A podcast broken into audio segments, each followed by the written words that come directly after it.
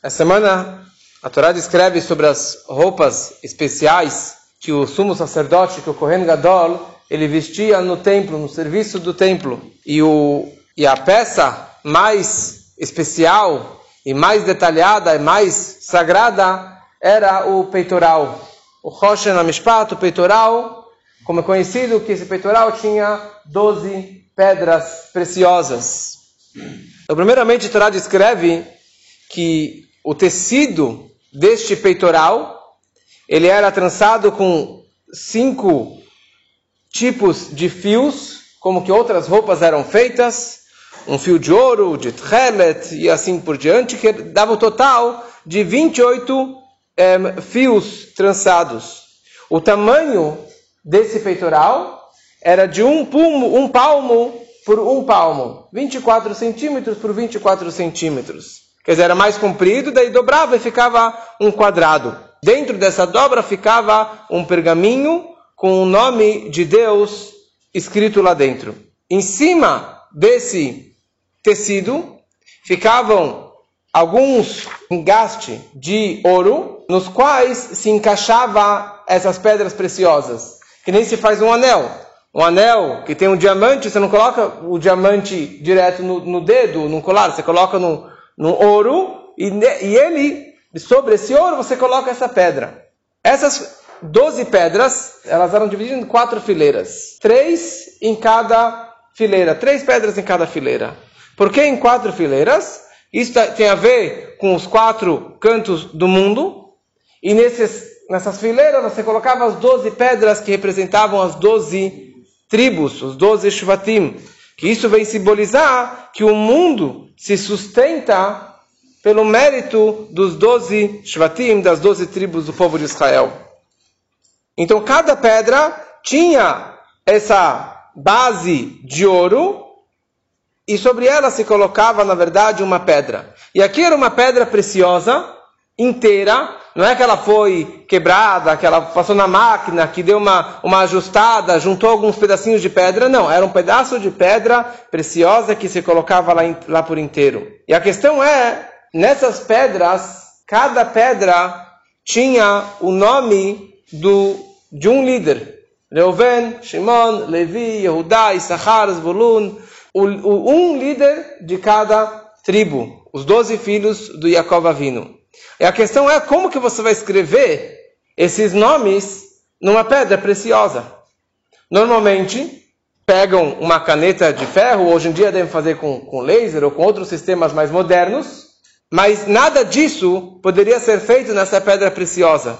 Ela era tão sagrada e tão preciosa que a Torá não permite que você fizesse em baixo relevo, pegasse com ferro, com alguma coisa e escrevesse nela o nome daquele, daquele, daquele líder.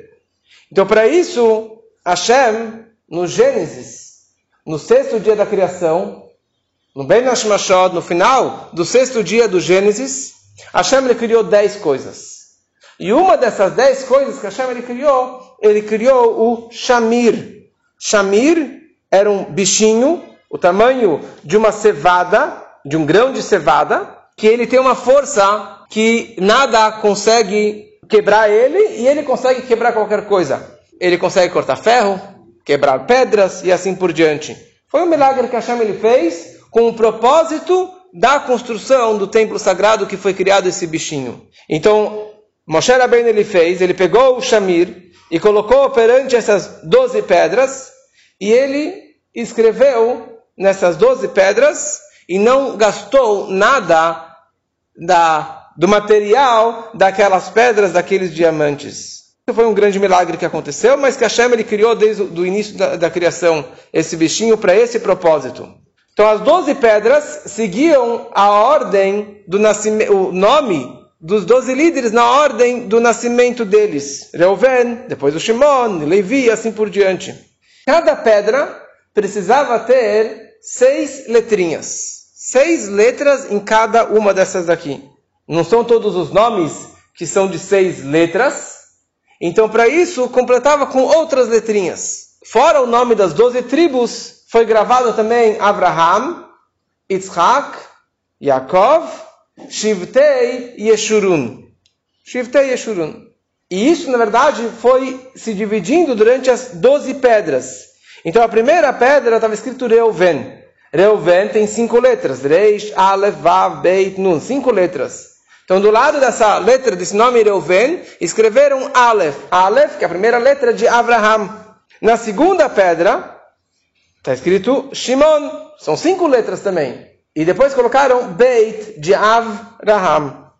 Na terceira pedra, Levi, Lamed, Vav, são três letras. Então você tem mais espaço de mais três letras. Então Reish, Rei, Mem, que é o final do nome de Abraham. E assim por diante. Yehudá são cinco letras. E depois colocaram Yud, de Yitzhak. E assim por diante, nas doze pedras foram completando os, os nomes das doze tribos, junto com Abraham, Yitzhak, Yaakov, Shivtei e Yeshurun. A questão é, por que essas pedras? Por que bem essas pedras preciosas? E a Torá descreve qual era essa pedra, qual era essa pedra preciosa. E vamos tentar explicar um pouquinho do porquê dessas doze pedras, da, bem essa pedra para essa tribo. E vamos ver que existe uma esgulá, que existe uma simpatia, que existe um, amuleto, alguma coisa que tem por trás dessa pedra preciosa. Eu estava um, um tempo atrás, estava no Ceasa e tem lá um balcão que vende pedrinhas, pedras preciosas. E tinha lá um judeu escolhendo pedras, falou: Isso aqui é bom para isso, isso aqui é bom para aquilo. Daí eu fiquei meio assim assustado, porque provavelmente a base da onde que ele se baseia que essa pedra é bom para isso, é bom para sorte, é bom para dinheiro, é bom para saúde, não deve ser uma fonte judaica. Mas aqui, na Torá, nos descreve que sim existe uma simpatia, sim existe uma sorte por trás dessas pedras preciosas. E cada pedra tem um tom, uma cor específica. E depois, quando que foi organizado os acampamentos das doze tribos, cada, cada tribo tinha a sua bandeira, o seu símbolo, e a bandeira, a cor da bandeira era a cor da pedra dele no peitoral do Kohen Gadol. E também tinha um símbolo ligado com, com a pessoa dele.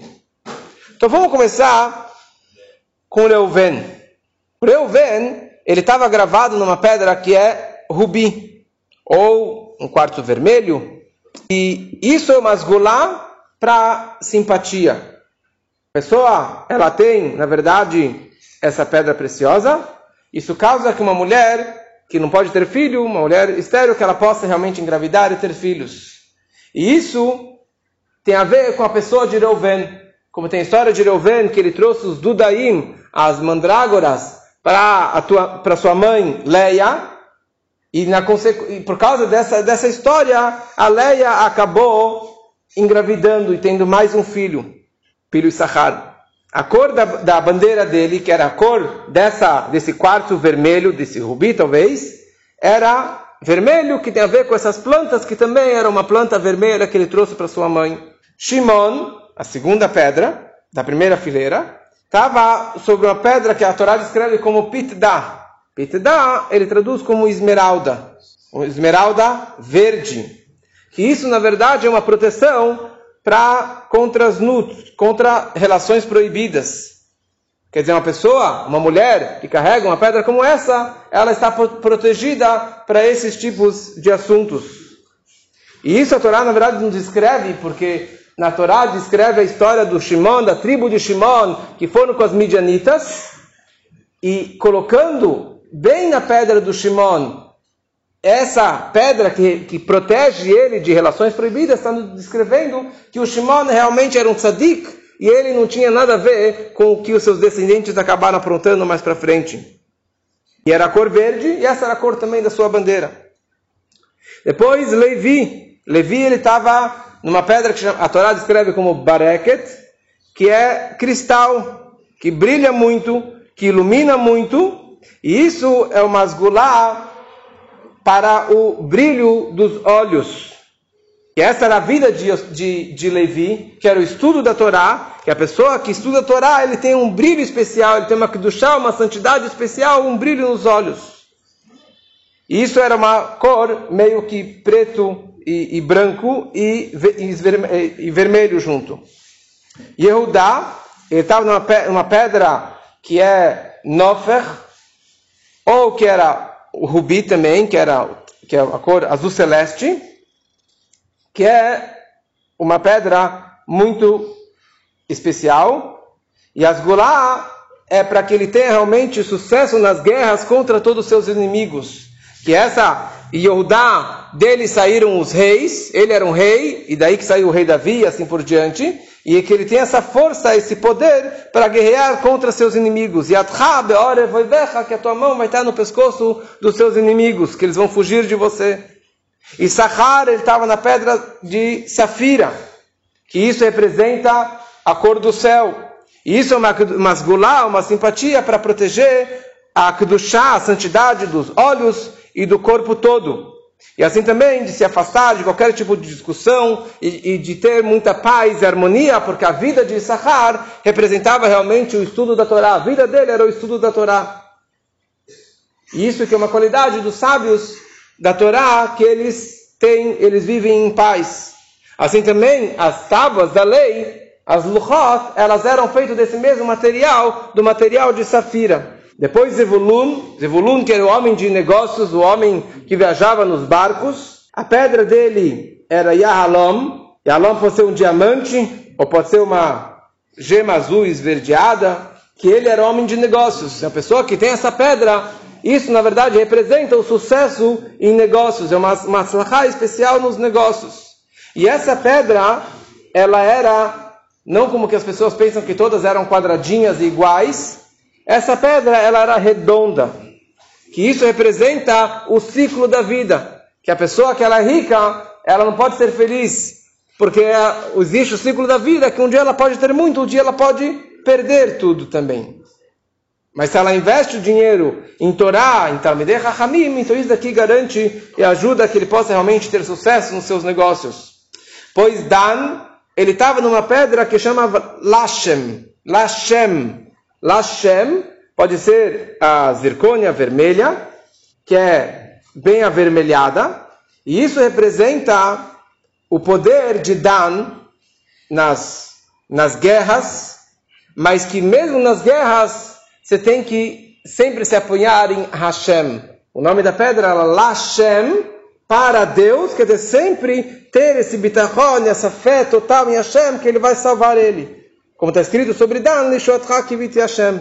Depois, Naftali, ele estava numa pedra que é um quartzo rajado ou turquesa, que isso era uma sgulá, é uma simpatia, uma sorte para que ele tenha sucesso nas viagens, ou que ele possa montar num cavalo ligeiro que essa era a vida de Naftali. Está escrito Naftali Ayalashulcha, ele era como uma gazela, ele corria muito rápido. Normalmente ele podia correr com um cavalo, mas se ele precisasse para uma mitzvah, ele corria com suas próprias pernas. Como descreve que ele correu de, de Hebron até o Egito em um tempo recorde.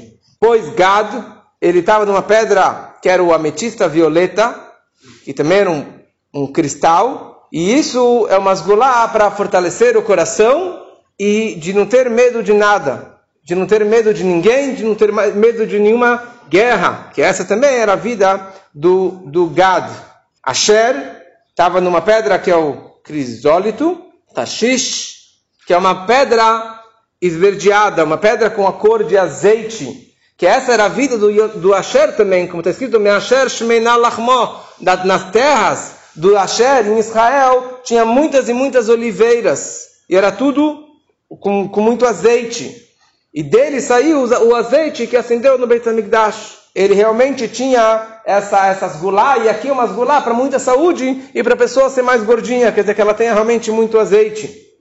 Yosef, ele está numa pedra que é o ônix ou a esmeralda, que isso traz um ren, traz um, uma beleza especial para toda aquela pessoa que carrega, que nem Yosef ele tinha um brilho especial, uma beleza especial no Egito, e depois o Binyamin, que era o Yashve, que é o jaspe, que isso significa é uma, esgulá especial para estancar o sangue. Então Yashpe também significa Yeshpe tem boca, e ele fechou a sua boca. Ele sabia que os irmãos haviam vendido Yosef, mas ele não contou para o pai. Ele Yashpe, ele tinha boca, mas ele fechou a boca e não contou nada para o seu pai. E dentro desse, desse desse peitoral tinha esse pergaminho sagrado, e isso se chamava Urim Vetumim. Urim Vetumim significava que quando o povo, alguém tinha realmente uma pergunta muito sagrada, muito elevada, e não tinha uma resposta, um rei ou um profeta vinha por trás deste Kohen Gadol, desse sumo sacerdote que estava com esse peitoral, e fazia a pergunta para ele: devemos ir à guerra ou não devemos ir à guerra? E as letras do peitoral brilhavam e respondia a pergunta dele. Ou que as letras brilhavam no local, ou que elas saíam para fora, ou que tinham um nome sagrado, tem várias opiniões, mas na prática elas brilhavam e respondiam as respostas, as, respondiam as perguntas que o povo ele tinha. Então isso aqui é um pouquinho a ideia do peitoral que o Kohen Gadol carregava.